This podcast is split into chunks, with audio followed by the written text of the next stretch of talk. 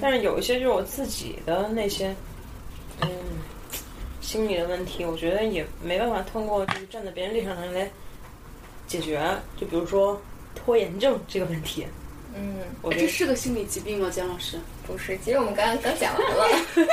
还要再讲一遍吗？没录没录，总再讲一遍。啊，拖延它不是问题，就是 那个什么，就哎呀，又要讲一遍，我刚才不在，你就当跟我讲了。就是拖拖延拖延症本身它不是问题，因为就是人人都有这种趋利趋利避害的那个本能嘛，就是说以前我忘了谁说的，就是说人做事儿就两个原则，一个是逃避呃，一个是追求快乐，一个是逃避痛苦。然后，所以你拖延的时候，往往都是你觉得这件事情，比如要写个稿子啊，我就想啊，那我干嘛不看个电视啊？我干嘛不吃个巧克力？不给朋友打朋友打个电话？这些事情都比写稿子让我觉得更轻松，所以我就去拖延。哎，但是有的时候，我反正症状啊，有可能我会干一些就是我也不觉得特别好玩的事情来拖延。就比如说我要写写一个东西，那我很痛苦，在我纠结那段时间，我可以干无数的事情。我把什么袜子都揪出来，然后配了对儿，装在箱子里，然后把家都打扫一遍，然后我心里巨焦虑，然后我就没有办法开始我那个工作。我并不喜欢干这件事情，其实，对对对对对，是只是它可能是但是它更容易，就是就是更容易一些的事情。对更容易一些事情，而且而且一定是你潜意识里还是觉得打扫卫生或者收拾袜子这些事情是带给你的痛苦少一点。少一些，对。然后但但但但人是人人是会本能做这种反应，但确实是会造成你有更大的焦虑。嗯嗯，然后还想说什么呢？那比如举个例子，比如说，如果明天你交上这个稿子，你就这份工作就没了，你就没饭吃了，那你你一定不会把那个拖拖延过去。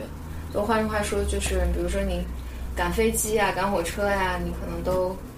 很少迟到，但是我经常你不太想去，就不是这个时候还要有这么一个问题啊，就是说，这你这个事情如果没办成，它的惩罚机制是什么对对，样的？就是你你要付出的成本到底有多对，大你？知道，往往就是，比如说你这件事情，你可以很早就做完，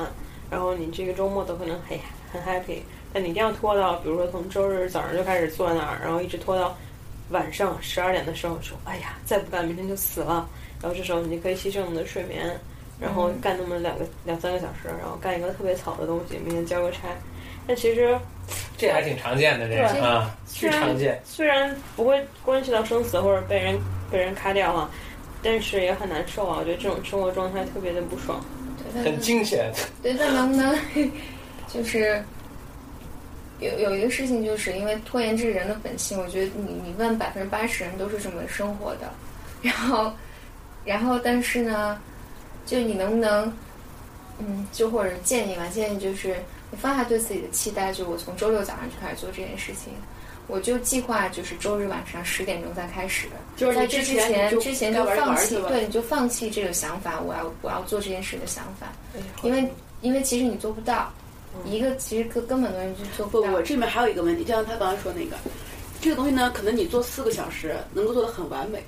你最后只有两个小时做，这是你自己的做得很糙。fantasy，真的，fantasy 真真的 not 就是 possible。人人都有，但当然，我觉得人心里更复杂了。就有有有一种可能性是，有有的人是就是其中一种可能性就是，因为我很担心我自己做这件事情，如果我花了四个小时去做，然后但是没有做的特别好，这件事情会让我自己很失望。所以，那我不如拖到十二点之后，我只有两三个小时的时间，然后我我做成这样，就是哇塞，这深了哎！哎，这这这确实很多人、啊很多人背后是这样的，就是我不愿意面对我自己的失败，自己的失败，所以我故意给自己弄到一个但你有没有发现一个更深层次的问题啊？王宇老师，不是王宇老师今天小宇宙爆发，我没爆发，你看我今天感冒，我都没有力气讲话。王王老师今天特蔫儿，真的，你要想，你的身体在你毫无意识的情况下，做了这一系列的计算与思考，并付诸于行动，然后你都不知道，他欺骗了你。是这。样的，就是这最人就是这样，人的潜意识，弗洛伊德那个自我本我超我，这最可怕的是他们。形容形容就是说那个，我知骑大象道何峰，呃，何峰还是何峰给我讲的，人、嗯。人的人的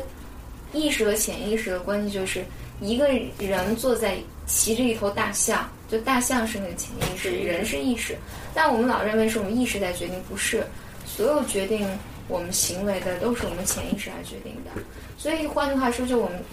我你要信任你的潜意识，你做的所有行为都是有原因的。那所以我现在如果拖延症，我就拖延吧，是这意思吗？对，那你就拖，那一定是有原因。当然，如果你真的特别让你这个特别焦虑，或者那我觉得你可以去找一些原因。就比如说，所以当然说拖延好处嘛，有一个好处是，如果这件事情你觉得意识层面你觉得很重要，但是你拖过去了，你真的把它拖过去，比如造成特别恶劣的结果，比如说被开除了，或者是被女朋友甩了。可能你真的想被甩，对，就这背后是有原因的，就这个原因到底是什么？那那就这是所以我们都不给你一个想要这份工作，是对吗？啊，这给你一个 clue，就是如果你真的就你的身体也觉得我特别特别想，你是不会把它，除非是能能力问题了，你你不会把它，就是比如说周六拖到周日把它给那个什么过去了。所以这也是一个你了解自己的一个，如果这件事情我这件事情我特别兴奋，马上就去做，那这件事情可能是能带给你极大利益，或者是你极喜欢、让你极开极开心的事儿。如果这件事情就是让你拖，不停的拖，不停的拖，那我觉得有一个就是。可以，就我们可以想一想，哎，是什么让我拖呢？为什么拖呢？就这，我就不要把这个归结为自己有问题，就自己懒，它背后一定是有自己的原因的。所所以我就按照小南给我指派的任务，我就迅速的把那个青海大学那一系列的经济学教程给哎，读了。对，哎，说明我是真的热爱这份工作，是这意思吗？有可能。然后我现在天天拖拖我的稿子的时候，不晓得这个拖是这意思吗？哎，那有些事情，比如说我锻炼身体，我拖延，这个我我能想到两俩就是特别具体的例子啊，就一个是我锻炼身体，我拖延，那我当然可能确实有些原因是我不想，但是他锻炼身体这事确实好，确实我应该干的。那你说我确实想克服它，那怎么办呢？那就制定计划呗。制定了无数计划不是？哎，我听说一个好，我也有这个方法，也也有这个问题，就我每天晚上要跑步嘛，嗯嗯嗯，反正他们告诉我，你如果因为锻炼身体的时候，你虽然对身体好，但你要跑肯定不爽。嗯，你跑完的那一阵儿觉得哇好爽，你跑的时候特别痛苦。其实嗯嗯他们告诉我的一个方法就是，你先穿上你的跑步鞋，啊，这样你就可以有。对我就是你从从必须做的一件特别小的事情，不是很困难的事情开始。嗯，我也可以做咨询师。哎对对，是不是有一些方法可以去欺骗我的大脑，欺骗我的潜意识？哎然后嗯，对，就像你刚刚说穿鞋这样的，对对像比，比如说举个例子啊，那可能这也没没不是事事实啊。比如说我我就每比如说每个礼拜周周六我都该写稿的时候，我就不拖延，我就写。写完之后呢，给自个儿一个特别大的奖励，比如说吃个特别好吃的东西。当然，对于我来说，现在问题是减肥啊。就是如果说我写完稿子那个当下，就让我啪掉了一斤肉，然后 真的真的真的你一看就狂写不止，对，就这样绝的，对的。一个周末没见着，王老师变一样。就是有一些方方法，就像那个怎么讲，小朋友你给他糖，你就能够欺骗他，然后时间长了之后，他觉得你就是好人，就是不是也有这样的方法能当然能，够欺骗我当然？就是从神经学，就是 neuroscience 上，这也能解释。就是如果这个行为每次做的时候，它都能激活你，如果你把它跟你吃糖或者是掉肉这件事情联系在一起的时候，如果这个事情重复的足够多，当然这个事情是越小做越好。就是什么那个巴俄狄浦斯是吗？哦，巴甫洛夫，不是，对对对对，象好像是 狗。一样是是是一样。。流然后但哈喇子，对打铃儿流哈喇子。但但如果你这个做的足够多，但成年人就会因为改变你整个那个神经链会更复杂一些。但如果你足够多，就这件事情能够你一看到这件事情的时候，你你脑区那个愉悦感被激活的话，你当然也可能会去做。所以就是小朋友从小让他背唐诗宋词还是有好处的，这样的话就让他从小就是训练他更加好学。这也问何峰吧，为什么？是因为我小时候背了很多唐诗宋词。这是教育问题啦。就五岁前的小我们这终于回到 回到我们的主题。小孩儿教育问题，五岁之前，因为大人的大脑嘛，就神经科学里面这样，就是我说的非常粗粗鲁的解释啊，就是人的大脑就五岁之前是拼命发展的，然后这个时候它发展的时候，它你所有的情绪、认知这些记忆，就是你比如你训练它哪部分，它就可能发展的就更好。然后比如说，就是你就想象他的大脑是不断在重组，就建立神经连接的这部分。一个数学模型不断地对对对，不断在建，就五岁之前是建的飞快飞快的一个阶段，所以所以比如说孩子，而且孩子的大脑像像海绵一样，就是你不需要他呃付出注意力，就像成年人，就我们必须要坐在这专心的看这件事情，我才能记住。小孩儿不是这样的，小孩儿他在五岁之前或六岁之前，就是你你只要环境里面的这些东西，就是你如果当妈妈可能知道，就是就莫名其妙孩子不知道他什么时候就听到。就是他突然说出一句你以前说的话，你对不知道你不会知道他观察、模仿、学习。我甚至不是观察不是不是甚至是我的小表妹，她甚至我我因为那会儿她还很小，我是完全没有跟她，我就没有在对话中跟她说过这样的事情。她甚至跟我说了我的哪一个前男友是哪一个星座，哇塞我都记得的事情，哇，太恐怖了。然后 就他是完全是在我跟别人在交流的时候，他是一一耳朵听到了，就居然还能记到现在。然后说哦，我说哦，确实啊那人确实这个星座的，然后但哪个星座啊？天平。我记得了，但是但是小孩儿是就五岁之前，所以比如说你你想让孩子语言能力特别强，英文能力特别强，